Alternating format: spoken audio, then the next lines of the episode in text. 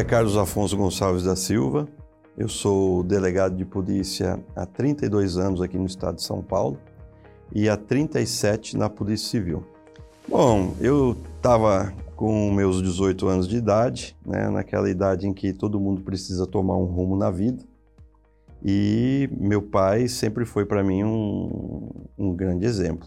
É delegado de polícia aposentado, teve o seu pai também como um policial civil, meu avô. Eu sempre via no exercício da profissão do meu pai algo que era extremamente encantador. Os casos que ele investigava e as notícias dos crimes que estavam aí no meio daquela sociedade aquele tempo todo, e era o meu pai que era o responsável por esclarecer aqueles casos. Então isso me chamou muito a atenção e foi aí que eu comecei a me despertar para o direito. No princípio eu não queria não, eu queria ir para a área da veterinária. Né? Meu pai tinha uma propriedade rural, tem ainda, ele mora nela até hoje, e eu sempre gostei muito de bicho, muito de criação. Mas eu acabei indo mesmo para o direito. Durante o tempo em que eu estava me preparando aí para para a vida, por assim dizer, né? Meu pai ele ele sempre falou, olha, é, para você começar a sua vida, nada melhor do que você garantir o seu futuro trabalhando. E a polícia é um grande empregador. Eu dei uma olhada nas, nas, nos concursos que estavam abertos quando eu acabei de fazer 18 anos. Tinha um concurso de escrivão de polícia. E meu pai sempre trazia uma máquina de escrever diferente para eu treinar em casa. Eu fiz escola de datilografia em Presidente Venceslau.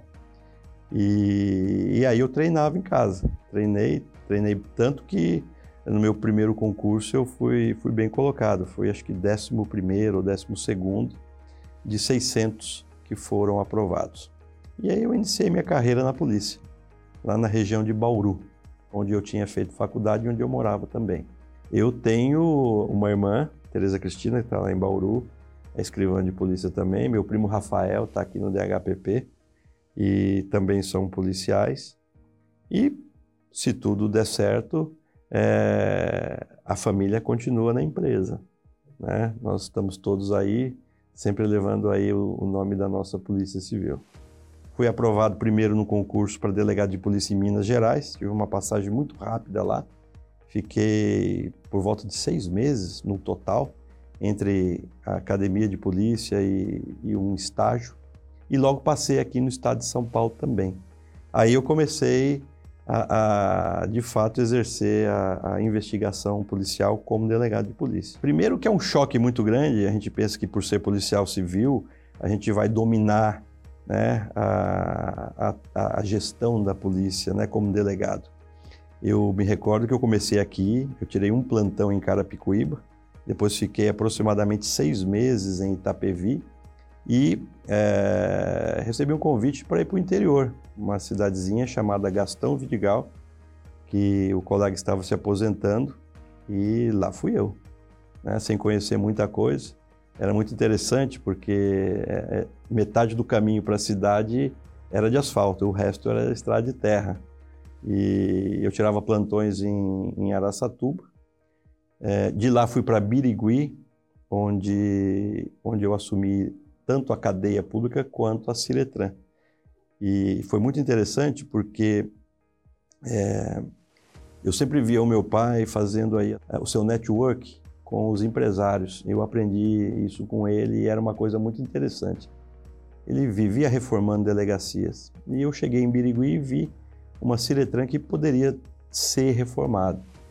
Encontrei um apoio muito grande dos vereadores da cidade, reformamos a Ciretran de Birigui Colocamos inclusive uma agência bancária dentro do, da Ciretran, que funcionava até às 18, 20 horas, mesmo às sextas-feiras. E o que me rendeu um título de cidadão biriguiense. Foi uma coisa muito bacana, que muito me honrou, porque é, fazia mais de 40 anos que não se dava um título de cidadão para ninguém naquela cidade. E isso foi muito gratificante para mim.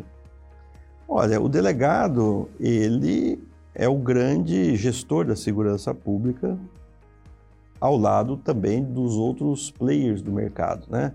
E o delegado de polícia ele tem um papel extremamente importante, especialmente no esclarecimento de crimes.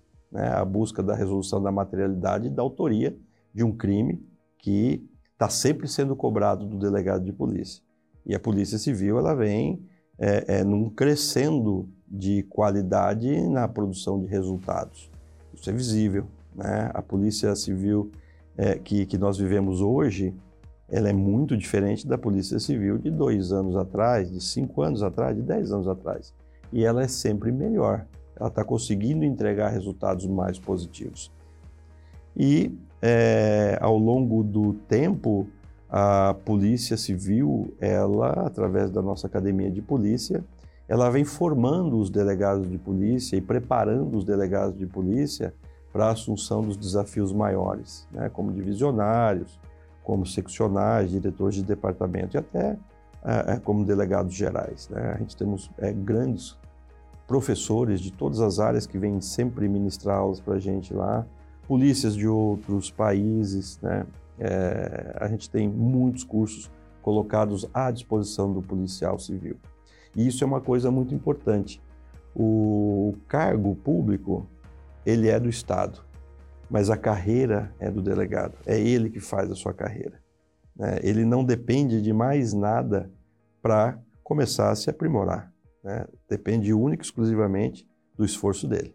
Os, os, grandes desafios que a gente enfrenta, em, acho que em toda a carreira jurídica, é, estão dentro da gente mesmo. Né? É a necessidade de você ganhar muito conhecimento e muita cultura jurídica num espaço de tempo muito curto, porque você tem uma mobilidade muito grande entre uma polícia de base territorial e uma polícia especializada, em que você tem que acompanhar uma equipe que já está diante de um trabalho há, há quatro, cinco, dez anos. Né? Você tem um policial que, que investiga aquele tipo de crime para o qual você está sendo designado a investigar durante muito tempo.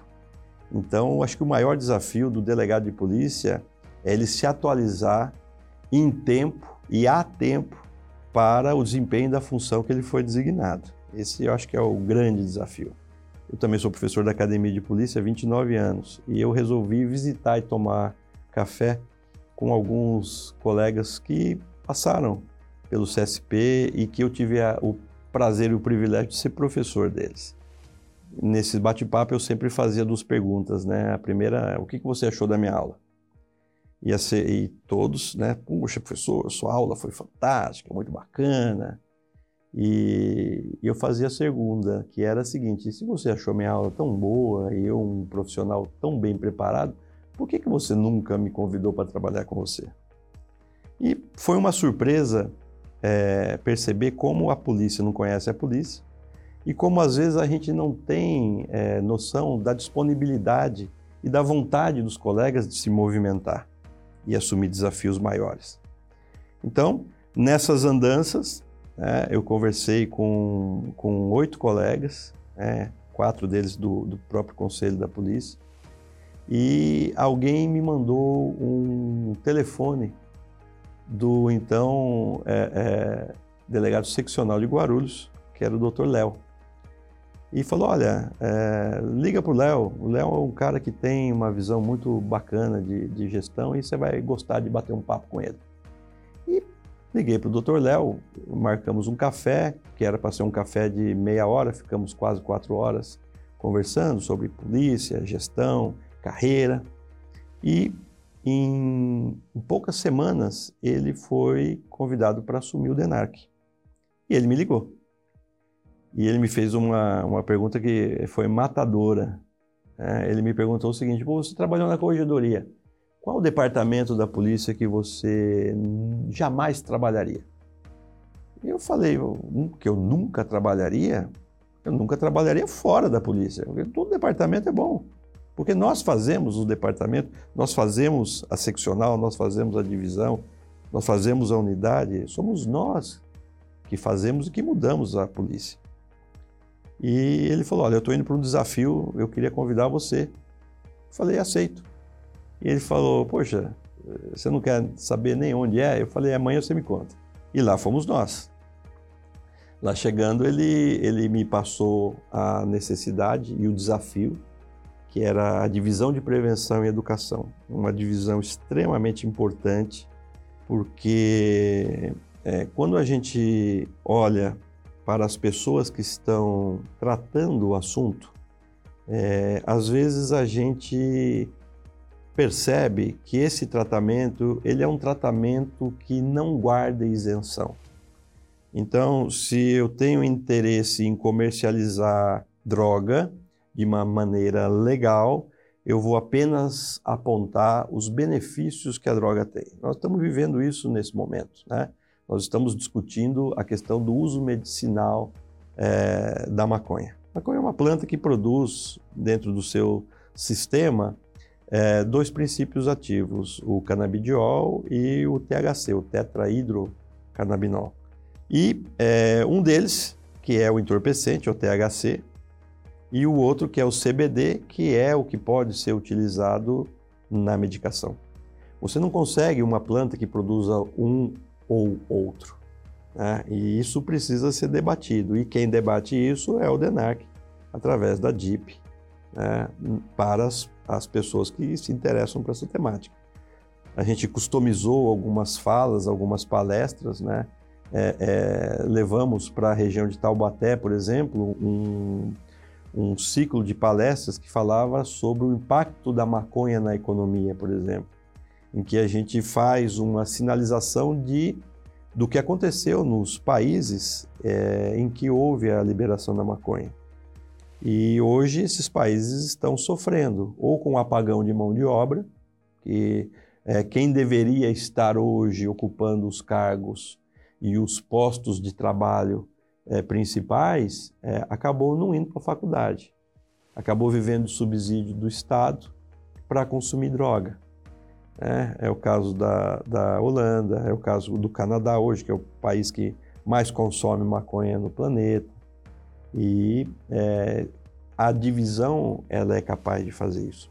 Sem contar que a divisão de prevenção e educação do DENARC ela tem é, assento no Conselho Estadual de Políticas sobre Drogas. Então, é, ela participa ativamente também, fazendo exatamente isso, discutindo essa temática é, com base na ciência e não com base é, em opiniões ou em trabalhos isolados.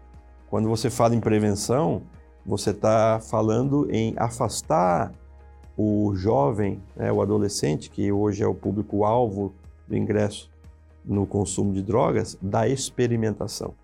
Se eu, consigo, se eu conseguir adiar a experimentação do jovem por um ano, dois ou três de drogas ilícitas e até mesmo de drogas lícitas, como o álcool e o tabaco, é, o impacto do narcotráfico é brutal. É brutal. De um único usuário. Então, esse é o trabalho que foi feito pela gente lá no DENARC. É, eu saí do, do, ensino superior em 2014 e, é, como eu nunca tirei o pé da polícia, é, eu pude ver que a polícia cresceu, ela se estruturou e ela modificou muito e modificou para melhor. A gente está vendo resultados acontecerem hoje que é, há 10, 15, 20 anos seriam impensáveis. Hoje não falta recurso, não falta equipamento, não falta verba. Né? E os delegados de polícia, assumindo esse papel, que é um papel que a própria Constituição aponta, que é dirigir a polícia, eles se especializaram. Né? E uma coisa que, que é, essa semana ainda comentei com os meus colegas lá na Academia de Polícia. Quando eu Fui prestar os meus concursos, a gente só tinha doutrina de outras instituições. Você não via um delegado de polícia produzir textos densos, profundos. E é, a minha geração, por exemplo, estudou nos livros que foram escritos pelos juízes, pelos promotores, pelos advogados. Não que não sejam bons livros, mas são livros que focam no processo e que pouco ou nada falam é, da investigação criminal. O Dr. Coriolano Cobra foi um dos primeiros a escrever, escrever sobre investigação E o seu manual, ele é, precisa apenas de ser atualizado. Né? É uma bíblia aquilo que ele escreveu. E hoje, é, é, especificamente esse mês, nós vimos uma coisa que eu pensei que não ia ver na minha vida de delegado de polícia. Eu vi colegas, excelentes colegas, não vou citar o nome de, de, de nenhum aqui para não correr o risco de esquecer alguém, é, fizeram um código penal comentado, publicaram um código penal comentado. E quando eu recebi o, o, o convite lá para da obra, né, eu fiquei muito feliz e eu fui dar uma olhada no conteúdo, eu fiquei encantado. E aí, me lembrando do, do meu início de carreira, né, fui lá ver quem é que está fazendo o mesmo trabalho das outras carreiras. E você percebe uma estagnação. O delegado de polícia ele não parou. O delegado de polícia ele produziu e ele vem produzindo e hoje é, uma boa doutrina, tanto de penal como de processo penal, constitucional e administrativo, ela está sendo desenhada por delegados de polícia. E não raras vezes a gente vê aí é, é, decisões é, das cortes superiores e até do próprio Supremo Tribunal Federal fazendo citação a esses nossos colegas. Né? São heróis, né?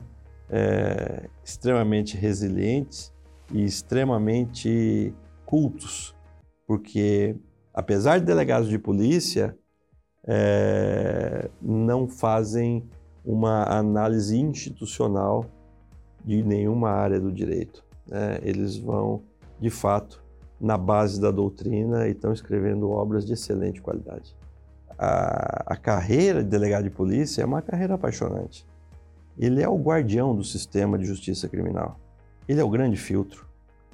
É ele que faz uma primeira análise e registra as ocorrências que são de interesse ou faz uma análise nas ocorrências já registradas e é, propicia o início da persecução penal. E quando você olha né, todos os dias na mídia, nos jornais, as operações que estão sendo feitas, a qualidade da investigação, a forma como a Polícia Civil está operando, especialmente no estado de São Paulo, é, só me faz querer prestar esse concurso de novo, porque ser delegado de polícia é um barato.